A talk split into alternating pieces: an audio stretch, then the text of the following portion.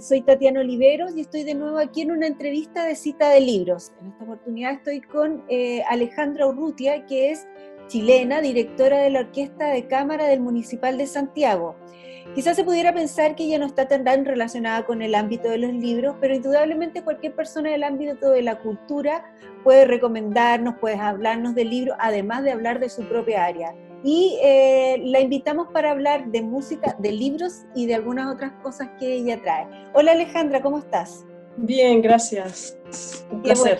Alejandra, eh, bueno, ahora se viene eh, la Semana Santa eh, la Semana Santa es un ámbito muy especial para escuchar música, mucha música clásica. Em, si bien podemos, puede existir mucha gente que no es creyente, no, es indudable que la, que la religión, sobre todo la religión católica, eh, ha sido una inspiración para muchos músicos que trabajaron sobre esa, sobre esa fecha. Y dentro de esa fecha tú traes un evento muy particular, Friday Night se llama, si bien mal lo recuerdo, en el que tú vas a conversar con el eh, mexicano, me parece que se llama Francisco Bricio, que es el presidente de la Sociedad Mahler de México. Cuéntame un poco de ese evento. Friday Night con Fanjulan World es una serie que que lanzó Fanjulan World, que es una curatoría de talentos, y yo tengo la fortuna de ser invitada para para el primer viernes de ellos, junto a Francisco Bricio, como mencionabas tú,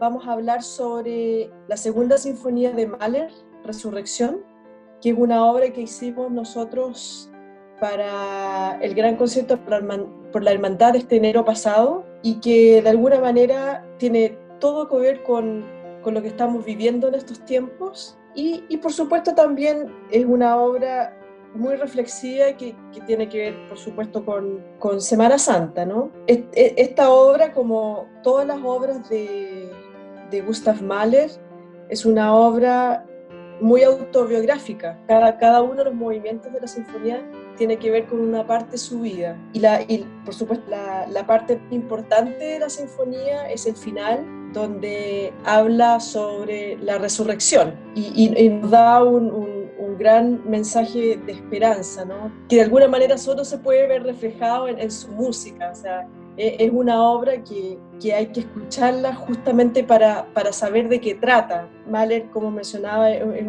uno de los grandes compositores, tremendamente talentoso compositor y, y director de orquesta, que tenía a su disposición siempre una orquesta para dirigir. Entonces, todas sus obras él las ponía a prueba de alguna manera con, con, una orquesta que él pudiese estar trabajando, ¿no?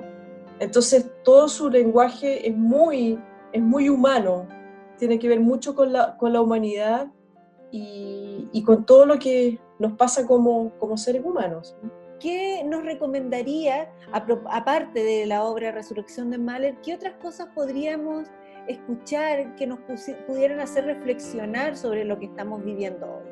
Yo específicamente y personalmente eh, este, este, tiempo me he dado em, el lujo de escuchar a, tres compositores que, que, yo amo, que son, bueno, Beethoven, también un compositor que habla sobre, sobre la humanidad. Otro compositor que a mí me inspira mucho es, eh, y justamente para, para esta cuarentena, que también me he dado el tiempo de de reencontrarme, porque yo, también tengo formación como violinista. Entonces eh, son, eh, es Johannes Brahms, un compositor alemán que escribió tres sonatas para violín y piano hermosísimas y tuve la suerte de, de, conseguir la, la, parte de piano por internet, así que me he estado entreteniendo mucho tocando con esta parte de piano en casa y, y, recordando estas obras que yo las estudié como violinista en su momento, ¿no?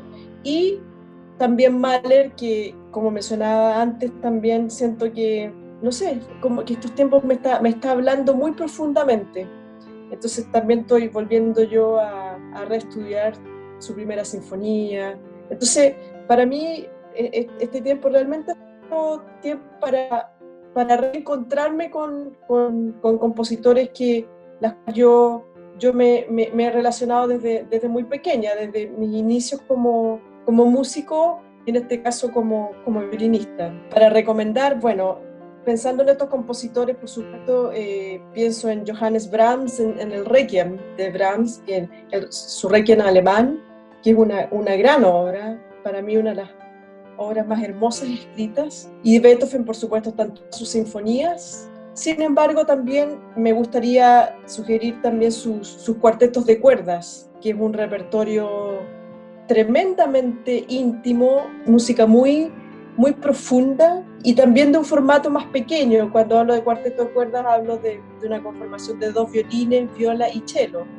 Entonces es, es un, sonido muy, muy personal y muy, muy, íntimo en ese sentido. Y, y, y, por supuesto también uno cuando piensa en Mahler piensa en todas en sus sinfonías, pero también en sus canciones que, que inevitablemente tienen una relación con, con todas sus sinfonías, ¿no? Entonces, si, tengo que elegir hoy día, pensaría en esos tres compositores que podrían ser de gran compañía para, para estos tiempos que estamos viviendo. Y ahora, Alejandra, cuéntame, ¿estás leyendo algo? Eh, ¿Nos recomiendas algo para leer? ¿Alguna novela relacionada con música o poesía? ¿O algún autor que esté muy relacionado con la música? ¿O algún compositor que haya escrito algo que sea importante leer en este tiempo? Bueno, yo en estos momentos estoy leyendo tres libros. Bueno, se podría decir que uno de ellos tiene que ver con música, que es el eh, Nietzsche, que así habló Zaratustra. Eh, justamente lo estoy leyendo porque en, una de las sinfonías de Mahler, que es la tercera sinfonía, aparece parte del texto de, este libro, entonces dije, bueno, hay que, hay que además que, que obviamente es una obra importante, ¿no? Y relacionar, ¿no es cierto?, la filosofía con la música.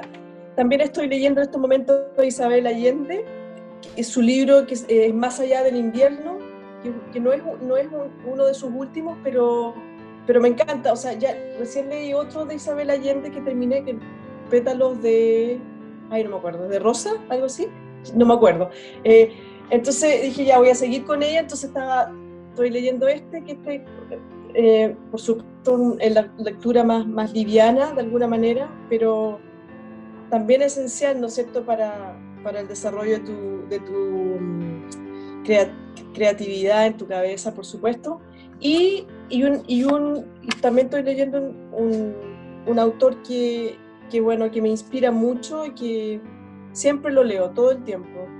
Eh, ay, sí, acá, aquí, encontré el libro de, Isabel Allende, la Teresa, Larga, Largo pétalo de mar, que eh, era su último libro.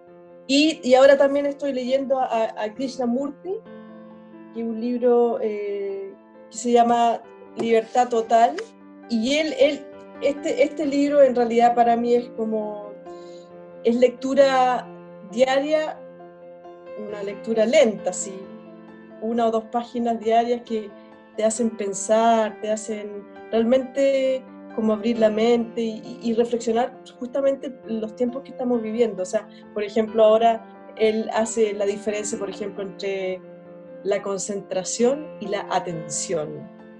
Entonces, ¿qué significa eso? Para un músico es tremendamente importante entender eso, ¿no? Porque tú puedes hacer algo con concentración, pero estar totalmente desconectado con lo que pasa a tu alrededor, ¿no? Pero la atención te hace estar en el presente. Entonces, estar concentrado con lo que haces, pero también con tu alrededor, ¿no? Y, y me gusta eso cuando eh, descubro estas, estas relaciones con la música que de alguna manera es lo que mejor me, me, me relaciona, entonces es muy bonito. Pero con este libro me voy lentito porque es como que tengo que absorber y sentir lo que, lo que voy leyendo. Y lectura, bueno, de músicos, eh, tengo otro libro acá que, que, fue escrito por Daniel Barenboim, el, director de orquesta argentino, ¿no es cierto? Y que se llama eh, Una vida en la música. muchas veces también eh, acostumbro a leer de otros directores como para, para irme inspirando, ¿no?